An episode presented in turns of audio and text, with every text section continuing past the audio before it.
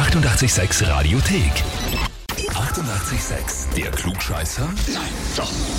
Der Klugscheißer des Tages. Da haben wir heute den Martin aus Simmering dran. Hallo.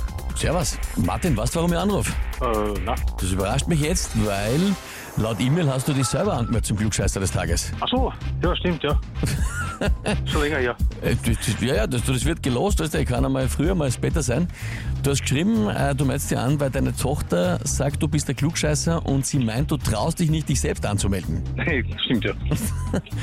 Was stimmt, dass du ein ja. Klugscheißer bist oder dass sie, sie dir nicht zutraut, dich selber anzumelden? Naja, die raten wir mit.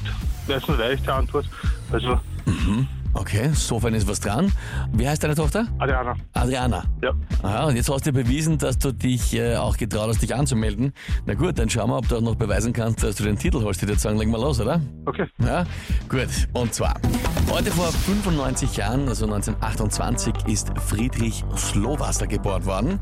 Besser bekannt als Friedensreich Hundertwasser, der bekannte österreichische Künstler. Viele Bauwerke in verschiedenen Ländern hat Hundertwasser in seinem Stil entwickelt und verwirklicht. Die Frage ist heute, in welchem der folgenden Länder steht kein Bauwerk von ihm? Okay. Antwort A. In Japan. Antwort B. In Marokko. Oder Antwort C. In Neuseeland.